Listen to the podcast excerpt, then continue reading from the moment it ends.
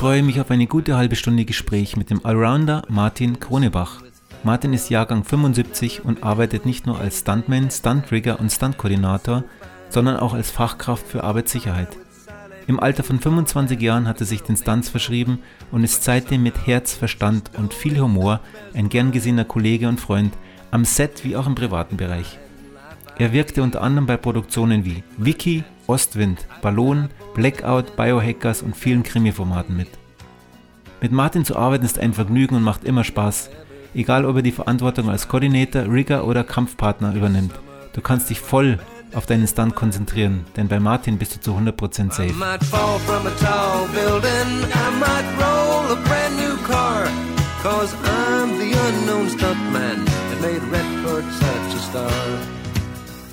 Hey Martin. Tim, grüß dich. Sag mal, wie bist du denn eigentlich Stuntman geworden? Oh, das ist bei mir durch so eine Spontanidee geboren geworden. Also ich habe wie viele äh, aus unserer Zunft, habe ich früher sehr, sehr gerne Cold Sievers geguckt und fand es auch immer toll, mit der großen Zigarre in der Badewanne zu liegen. Und ähm, die äh, Jodie bringt mir im Stars and Stripes Bikini Longdrinks vorbei.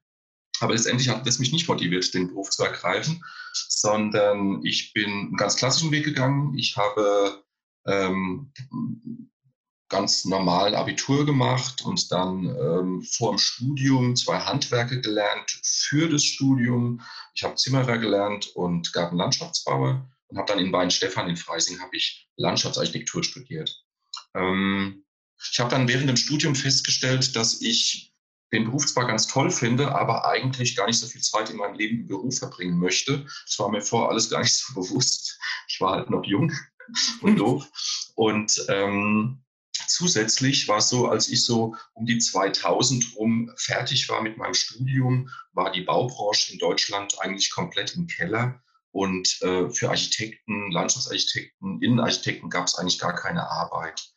Und da ich, ähm, um mein Studium zu finanzieren, schon auf dem Bavaria Filmgelände unterwegs war und dafür Komparsenagenturen gearbeitet habe und äh, auch bei der Bavaria Filmtour war, bin ich mit dieser Stuntshow da hinten äh, im Eck konfrontiert worden äh, für die Filmparkbesuche und dachte mir, ach, also nach dem Studium, ich habe mein Studium fertig gemacht, dachte ich mir, hm, bleibst du mal da auf dem Gelände, vielleicht hast du irgendwie die Chance, als Filmarchitekt Kulissendesigner irgendwie da unterzukommen. Und dann hatte ich aber keine Lust mehr, Leute übers Gelände zu führen und bezahlter Klatscher bei Jürgen Fliege wollte ich auch nicht mehr sein. Und dann dachte ich, da hinten gibt es doch so ein paar Leute, die das Stuntshow spielen. Und da bin ich da einfach hingelatscht und habe mich vorgestellt. Und äh, an dem Tag war lustigerweise auch der Basti da. Und ähm, ja, irgendwie, obwohl scheinbar sehr, sehr viele Menschen sich da jeden Tag in diesem Stunt-Team beworben haben, ähm, fand der Chef äh, uns gut und hat uns eine Chance gegeben, diese Stuntshow zu spielen. Und ähm, ja, ich glaube, nach einer Woche Stuntshow spielen hatte ich schon meinen ersten großen Auftrag für eine große McDonalds-Werbung äh, und bin dann sofort auch in diese Filmbranche über dieses Stunt-Team reingerutscht und bin da ja weil ich sehr, sehr schnell eine Liebe für diesen Job entwickelt habe, ähm, bin ich da klassisch hängen geblieben. Und jetzt sind es schon fast 20 Jahre, wo ich das hauptberuflich mache. Hast du irgendwelche besonderen Voraussetzungen gehabt, um da als Stuntman zu arbeiten? Weil sicherlich deine, ähm, deine Moderatorqualitäten werden es nicht gewesen sein, oder?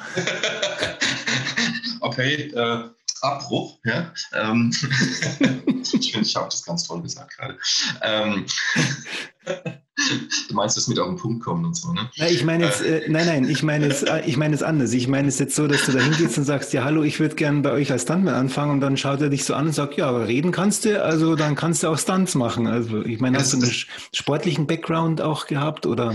Also, also das, das, das Coole fand ich damals, dass der Chef des damaligen Stunt-Teams zu mir gesagt hat, ähm, also was wir nicht hier gebrauchen können, sind Menschen, die mit quietschenden Reifen morgens hier schon durch die Pforte aufs Gelände kommen. Ja? Und, ähm, und da war ich sehr überrascht über diesen Satz, weil ich mir auch vorher dachte, ähm, ja, so ein bisschen Kamikaze-Typen sind es schon, die das da so machen. Und insofern war ich da sehr positiv überrascht, dass das wohl nicht so ist. Und ähm, dahingehend haben diesen Menschen wohl auch die Qualitäten, die ich so mitgebracht habe, ähm, sehr überzeugt. Einmal, dass ich abgeschlossene Berufsausbildungen habe. Äh, ein Studium muss jetzt nicht zwangsläufig sein, aber ähm, ähm, das ist ja auch das, was äh, oft Chefs von Stunt-Teams sagen. Wir nehmen auch eigentlich Leute nur auf, wenn die eine abgeschlossene Berufsausbildung haben, dass da auch irgendwo eine Sicherheit im Hintergrund ist. Ganz doof, in der Birne sollte man nicht sein, ne? Das kommt noch dazu. Ähm, äh, bin ich auch sehr froh drum, dass sich so die Zunft der Standleute äh, ein bisschen geändert hat, dass so von diesen Haudegen, von diesen alten, wo ja auch gute dabei waren, aber auch sehr brachiale, dass sich das so zu so einer jungen, smarten Generation entwickelt hat, äh, wo auch noch ein paar smarte alte Hasen dabei sind, finde ich äh, ganz toll, wie sich das in den letzten 20 Jahren entwickelt hat. Na, jetzt bist ja du der smarte alte Hase, kann man sagen. Ja, genau. Ne? Vom jungen Smarten zum alten Smarten. ähm, aber zurück zum Thema. Ich habe zwei Sachen ins Töpfchen geschmissen damals, nämlich das, dass ich äh, auch schon zu Studienzeiten sehr, sehr viel als Instruktor für Motorradsicherheitstrainings äh, gearbeitet habe früher auch Motorradrennen gefahren bin, viel auf der Nordschleife war und mich da auch mit diesen Sicherheitsaspekten sehr intensiv auseinandergesetzt habe, was sehr gut ankam. Und ähm, meine zweite große Leidenschaft war und ist der Alpinismus und da auch viel in der Ausbildung gearbeitet habe und ja, da ja beim Film viel, also beim, beim, bei der Standarbeit äh, sehr viel Rigging auch gefragt ist, ähm, war natürlich jemand, der sich mit Seilen und Karabinern auskennt, äh, sehr willkommen.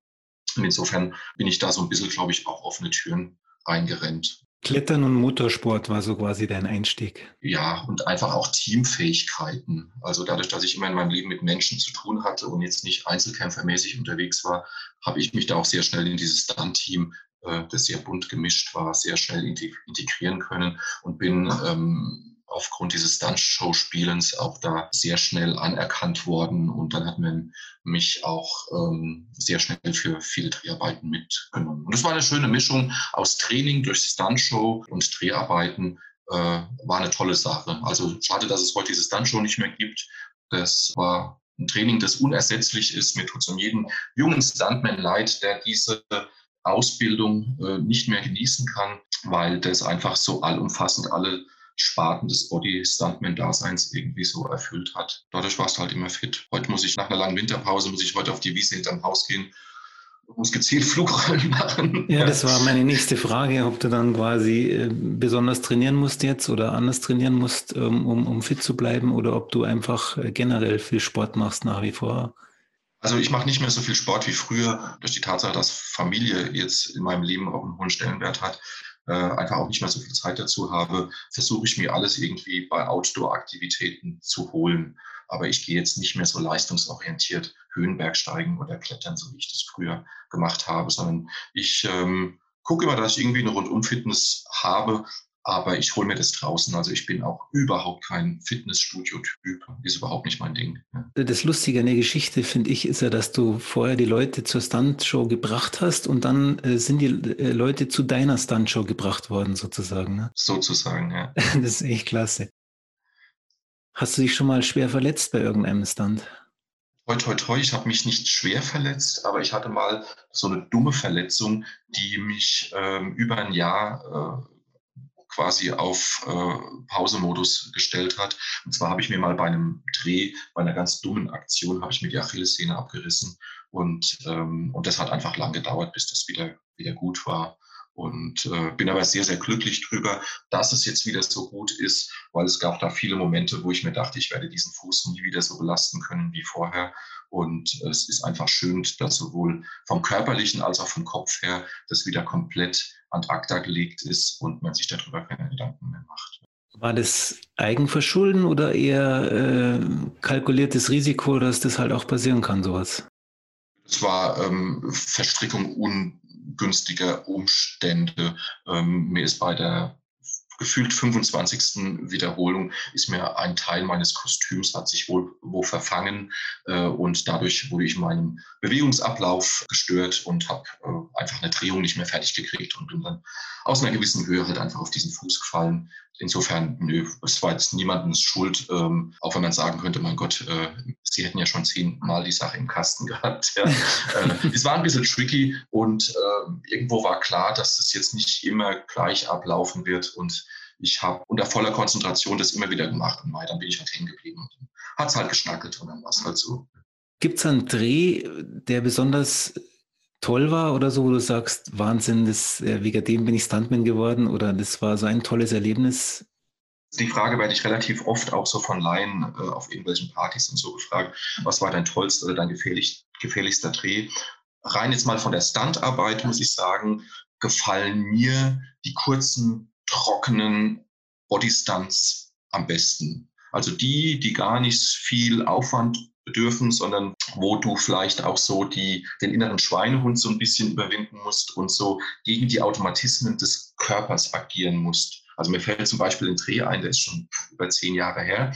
Da hatte ich die Aufgabe, auf einer relativ hohen Dreiecksleiter zu stehen in der Schule und als Hausmeister eine Glühbirne auszuwechseln. Und dann rennen zwei streitende Schüler unter dieser Dreiecksleiter durch und ähm, schmeißen die halt um. Und die Aufgabenstellung, das wollten die damals so, war, die wollten in, in der kompletten Szene sehen, das heißt, man konnte da auch nichts mitmachen oder sonst irgendwas machen, wie ich halt mit dieser Dreiecksleiter stumpf auf den Boden klatsche. Ich durfte auch nicht abspringen, nicht irgendein Bein vorher rausstrecken, gar nicht, sondern ich sollte einfach wie bei Tom und Jerry mit diesem Ding stumpf aufschlagen auf dem Marmorboden. Ja?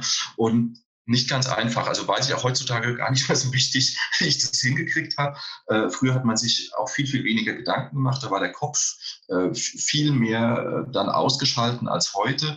Und, ähm, und so Sachen machen mir Spaß. Also wenn ich so am Set dann sehe, wie bei allen so ein Raunen quasi so durch die Stimmbänder geht und also, uh, machen, die so am Set sind, äh, denken, ja, leck mich am Arsch, muss der sich gerade tierisch angeschlagen haben, aber man hat sich nicht angeschlagen, weil man es gut hingekriegt hat. Sowas gefällt mir grundsätzlich eigentlich viel besser, wie wenn es jetzt äh, explodiert und knallt und scheppert und macht, äh, brauche ich gar nicht. Ich mag diese kleinen harten Bodystunts, die finde ich gut. Ja. Lebst du dann auch ein bisschen vom Applaus sozusagen? Also das tut dir auch gut, oder? Ja, ja. also es wäre wär eine Lüge, das zu verneinen. Also dieses, äh, dieser, diese kleine Anerkennung, die man dann auch äh, von so einem Filmset kriegt, finde ich toll, mag ich. Ja.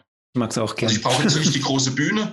ich mag nicht die große Bühne. Äh, ich bin doch immer froh, wenn man dann bei einer Filmpremiere nicht äh, vorgerufen wird. Das ist so gar nicht mein Ding. Aber ähm, wenn Leute am Set das jetzt irgendwie gut finden, dann mag ich das auch. Produktionsmäßig gibt es da was, wo du sagst, das war, das war die coolste Produktion, also jetzt nicht von Distanz her, sondern von der, von der Mitarbeit her, von, auch vom Ergebnis? Ja, weil wir ja als Tagelöhner ähm, sehr, sehr selten mal irgendwie durchgebucht sind. Ja, ich muss dazu sagen, ich arbeite schon auch ab und zu als Koordinator, aber das sind dann meistens so Kurzprojekte, Kurzeinsätze, ähm, dass ich jetzt über Monate als Koordinator durchgebucht war, gibt es eigentlich in meinem Leben nicht, weil ich einfach äh, viel zu viel Lust habe, vor der Kamera zu agieren und deswegen als Stuntman und als Stuntrigger viel unterwegs bin und war.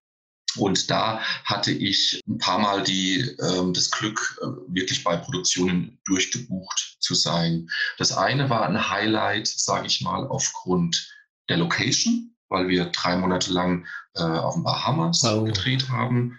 Ähm, andere Urlaub machen. Wirklich, genau, also wirklich wunder, wunder, wunderschön gewohnt haben und auch nicht die Hälfte der Zeit was in Anführungszeichen arbeiten mussten. Wir haben so einen Piratenfilm gedreht, ähm, wo wir auf so einem großen Segelschiff da immer unterwegs waren und ganz tolle Arbeiten äh, auch gemacht haben. Also weißt du, sich dann, was weiß ich, mit einem kleinen Beiboot vom großen Segelboot überfahren lassen auf offener See. Bist du seefest? Ich bin äh, lustigerweise seefest, obwohl ich eigentlich Stier bin und in den Bergen groß geworden bin und gerne festen Boden unter den Füßen habe, ähm, bin ich seefest. Also ich habe äh, mich damals zwar so ein bisschen informiert, was man tun kann. Es gibt ja auch so äh, von der homöopathischen Seite ein paar Dinge mit so, mit so einem Bändchen, was man sich ums Handgelenk macht, dem sogenannten C-Band. Da gibt es auch noch Globulis, habe ich mir alles besorgt. Und sei es drum, ob äh, man jetzt daran glaubt oder nicht, bei mir hat es gewirkt. Also es hingen die Leute oft über der Reling. Aber ähm, ich bin da ähm, wirklich auch nach teilweise zehn Stunden auf dem Schiff, bei teilweise auch rauer See, bin ich da völlig schmerzfrei äh, rausgekommen. Hoffentlich ist es immer noch so, weil ich, äh, ich bin ja auch eigentlich seefest, aber ich hatte dann mal einen Dreh auch auf so einem Dreimast. Ich glaube, es waren auch zehn, acht oder zehn Stunden. Mir ist so schlecht geworden wie noch nie in meinem Leben. Aber das war ein äh, bisschen später, also keine Ahnung, zehn Jahre später, weißt du? Ja, es ist auch zehn Jahre, zwölf Jahre her, äh, seit es war. Ähm, ich äh, glaube, dass es heute was anderes mit mir machen würde, nachdem ich auf dem Oktoberfest in München relativ wenig nur noch fahren kann. Ja. Das ist dann immer so peinlich, wenn du dann mit fremden Menschen auf dem Oktoberfest bist und dann denken die, der Stuntman fährt jetzt mit ihnen die haarsträubendsten äh, Geschichten, wo ich auch grundsätzlich Bock drauf habe, aber mir wird es halt einfach brutal schnell schlecht. Ich kann auch kein Kaltenkarussell sowas überhaupt nicht mehr nee. fahren. Also, also ich muss dann wirklich ganz, ganz viel mit Blickführung kompensieren, äh, damit es mir nicht übel wird. Also das, ähm, das merke ich. Also wenn ich jetzt auch, was ich, mein kleiner Junge, der äh, mit mir jetzt einfach ganz viel so turnt und Fallschule mache ich ganz viel mit ihm. Und was ich, wenn ich mal drei Wochen keinen Purzelbaum gemacht habe, dreht sich danach erstmal bei mir alles. Das relativiert sich dann wieder nach 10, 20 Mal, aber ich merke einfach so. Langsam wird man alt. Ja, früher auch nach dem Feiern hast du irgendwie so einen halben Tag gebraucht, dann warst du wieder fit. Heute sind es halt drei Tage. Ja. Genau. Auch nach harten Stunts ist die, äh, die Regenerationszeit äh, von, von, von zwei oder einem Tag auf eine Woche gestiegen, habe ich so gemerkt. Ja, ja, ich bin dann oft erstaunt. Äh, ich hatte letztes Jahr so ein paar härtere Sachen. Ähm, mit wirklich sehr harten Aufschlägen auch, ähm, wo ich mir dann so am, am, am, Tag oder am Abend des Tages so dachte, wow, wie du das wegsteckst, wie so ein 20-Jähriger. Und dann am nächsten Morgen ist das mal ein komplett anderes Kino. Ja, also das kannte ich eigentlich nur früher von harten Motorradstürzen auf der Rennstrecke. Ähm, aber nein, das ist halt so im Alter. Und ich bin einfach froh, wenn es verletzungsfrei äh, vonstatten geht, auf blaue Flecke, äh, auf Muskelkater, auch von mir am ganzen Körper, habe ich immer noch Bock. Und solange ich das habe, möchte ich das auch vor der Kamera noch tun. Ja. Wenn ich irgendwann mal merke, dass äh, an, an, anstelle der Beherztheit äh, die Ängstlichkeit Einzug hält, dann werde ich es halt sein lassen. Mhm. Zurückzukommen auf, den, auf die Produktion, also das mit dem Schiff und auf die Bahamas, das hat eine ganze Zeit lang gedauert und du hast alles Mögliche gemacht, oder? Und das Team war auch gut oder da hat einfach alles gepasst? Genau, da hat, da hat alles gepasst, aber trotzdem war es von meinem Erinnerungswert her rein jetzt mal so von der Location das absolute Highlight, was mhm. für mich vom menschlichen, vom Teamgedanken das wirklich das, das, das absolute Highlight war, also wo ich, als wir plötzlich nachts um zwölf am letzten Drehtag, nach der letzten Szene, äh, weinend, das komplette Team hat geweint, weinend in der Halle 12 auf der Bavaria standen, äh, weinend deswegen, weil es halt jetzt rum ist, muss ich sagen, da ist was gewachsen in diesen drei Monaten Drehzeit, dass man Family. ja wirklich so eine Art Filmfamilie, was ich so ja nicht kannte, weil ich ja normal immer nur als als Gast irgendwo mal auftrete und natürlich dann merke, ist da eine Stimmung gut oder ist da eine Stimmung nicht gut nach einer gewissen Zeit. Und es gibt so Sets als Tagelöhner, da denkst du, oh, gut, dass ich da wieder weg bin und bei anderen denkst du, oh, da könnte ich mhm. öfter mal kommen, ist echt nett bei euch. Und, ähm, und das war ähm, äh, der, der erste Teil von, von Vicky, von Michael Bulli-Herbig, Vicky und die starken Männer. Da waren wir auf, auf Malta und auf Boso und viel auch auf der Bavaria und äh, im Münchner Umland. Und ähm, das war einfach von den Leuten her, das war einfach fantastisch. Ja. Also wir waren auch als Fremddepartment, waren wir da voll integriert in, in das Team.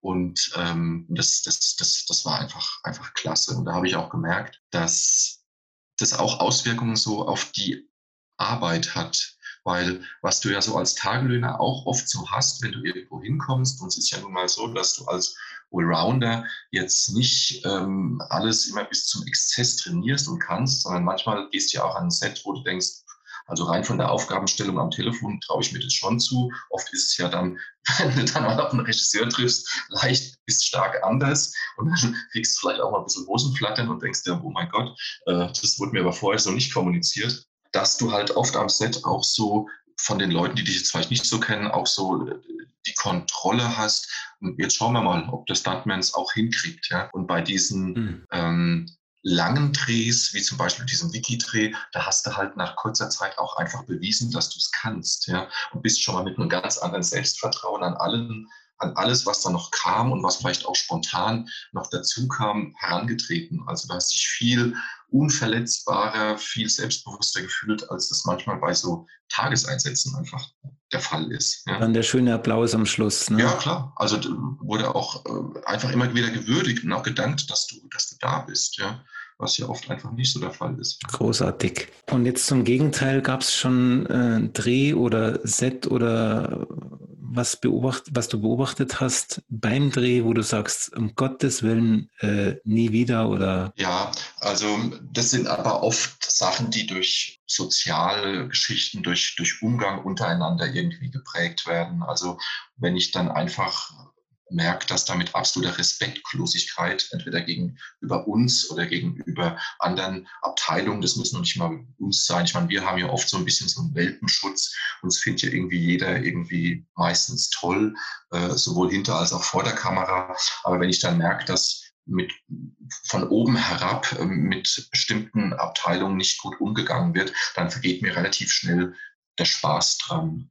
Und äh, ich bin jetzt noch sensibler für diese Wahrnehmung geworden, seitdem ich auch als äh, Arbeits- und Gesundheitsschützer für Film und Fernsehen arbeite, wo ich einfach äh, merke, dass es einfach ungut ist, wenn Menschen wenig bis keine Sozialkompetenz haben, wenig bis keine Führungsqualitäten haben und dadurch äh, Verantwortungen für Fehler falsch abgegeben werden, keine Fehlerkultur da ist und äh, Menschen für Dinge büßen müssen, die sie eigentlich in der Organisation nicht verbrochen haben. Und dann vergeht mir den, der Spaß, ja? wenn ich einfach sehe, dass Leute schlecht miteinander umgehen. Äh, da kann der Stand noch so toll sein und auch das Produkt. Also es ist oft so, dass ich so bei so Filmpremieren, nee, oft ist falsch. Also ab und zu bin ich bei Filmpremieren, dann sitze ich so im Publikum und dann kommen ja diese berühmten Sätze, äh, Dank an das wunderbarste Team und die wunderbarsten Kollegen, äh, Herzensprojekt und so weiter und so fort.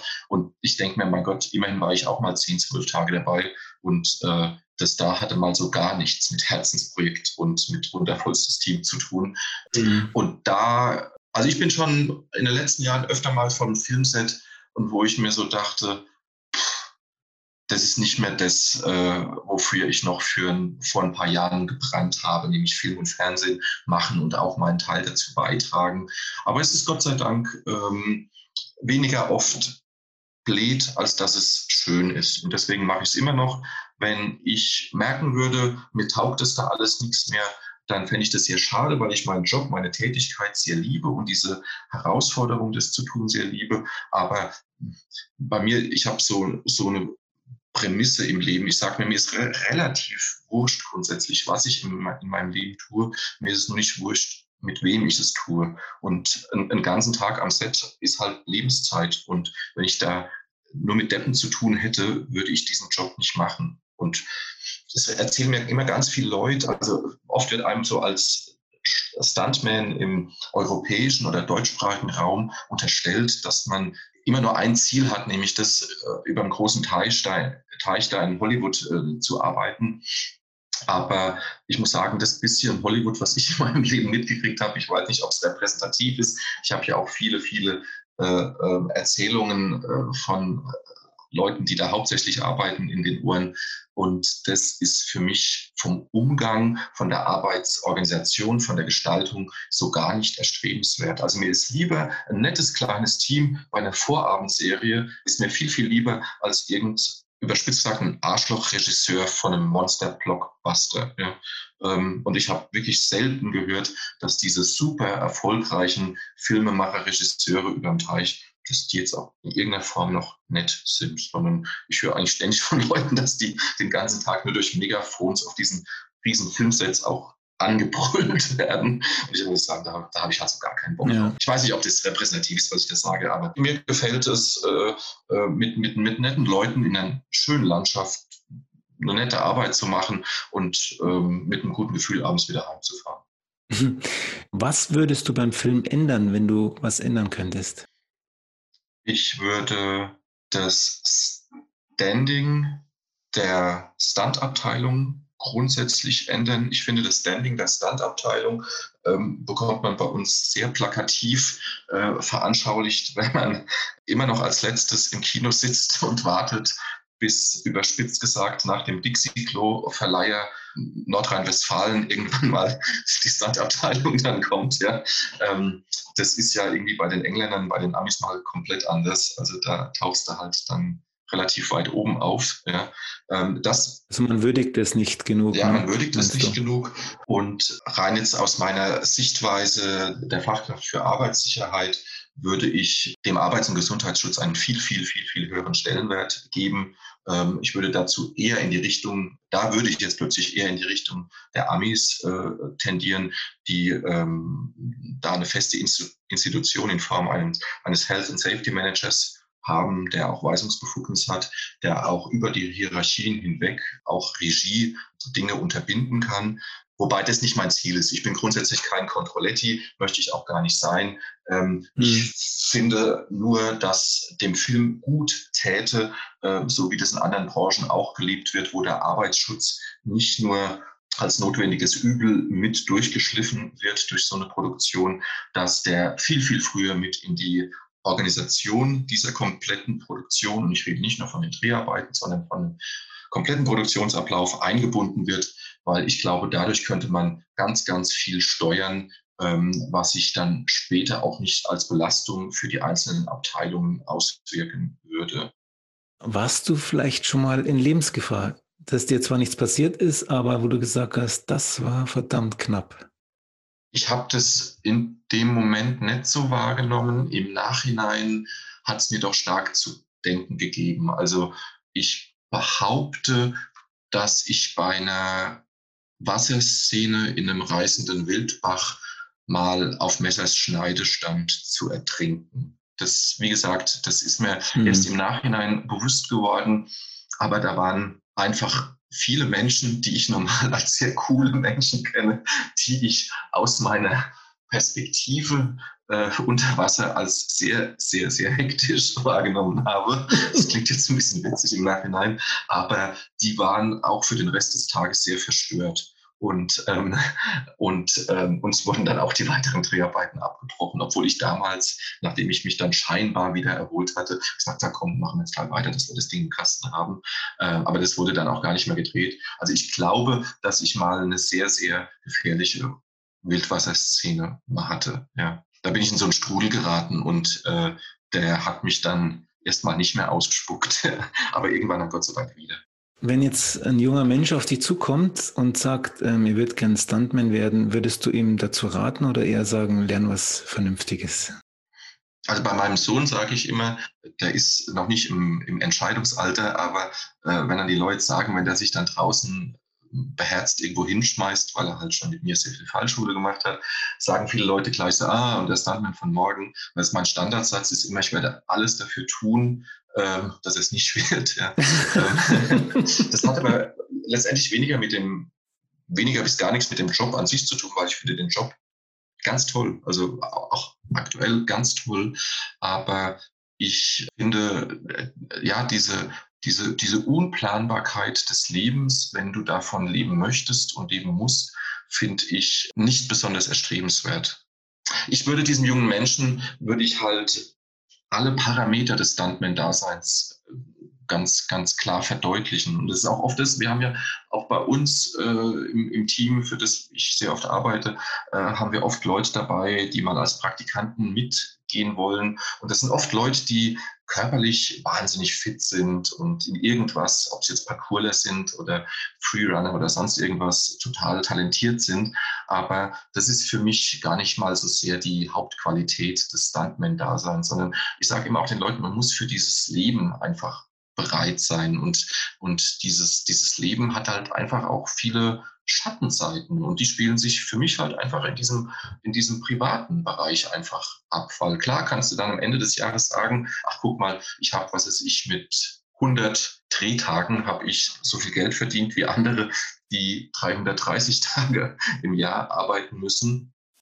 Aber dann kann ich nur dagegen setzen, ja, aber die anderen 265 Tage waren halt nicht planbar, weil ich jede Minute eigentlich damit gerechnet habe, dass wieder irgendwas verschoben wird, irgendwas Neues aufgeht, irgendein Wunsch wieder an, an dich herangetragen wird, wo du nicht Nein sagen kannst. Ähm, und das darf man auch nicht außer Acht lassen, muss ich, muss ich ganz klar sagen. Und das würde ich einem jungen Menschen mitgeben, würde auch ihm sagen, lern bitte vorher mal einen Beruf, und würde äh, es aber jetzt keinem abraten. Also warum? Es ist ja ein, ein toller Job. Gibt es eine, eine Sache, die du noch unbedingt machen möchtest? Ein Projekt mit einem Lieblingsregisseur oder mit einem Schauspieler, wo du sagst, das wäre noch das äh, i-Tüpfelchen? Nee, ich glaube, dass so von den Tätigkeiten, dass ich da das Glück hatte, irgendwie alles schon mal irgendwie so gemacht zu haben. Das ist jetzt, glaube ich, ein bisschen anmaßend, das zu sagen, aber ich glaube, ich habe wirklich alles jetzt so ziemlich mal gemacht. Und darum geht es mir gar nicht. Also, und da ich ja grundsätzlich überhaupt keinen Personenkult betreibe, habe ich keinen Lieblingsschauspieler oder Dings. Also es gibt einen, da habe ich mich war ich so ein bisschen traurig, dass dieser Dreh so nicht stattgefunden hat. Es sollte mal Jim Knopf gedreht werden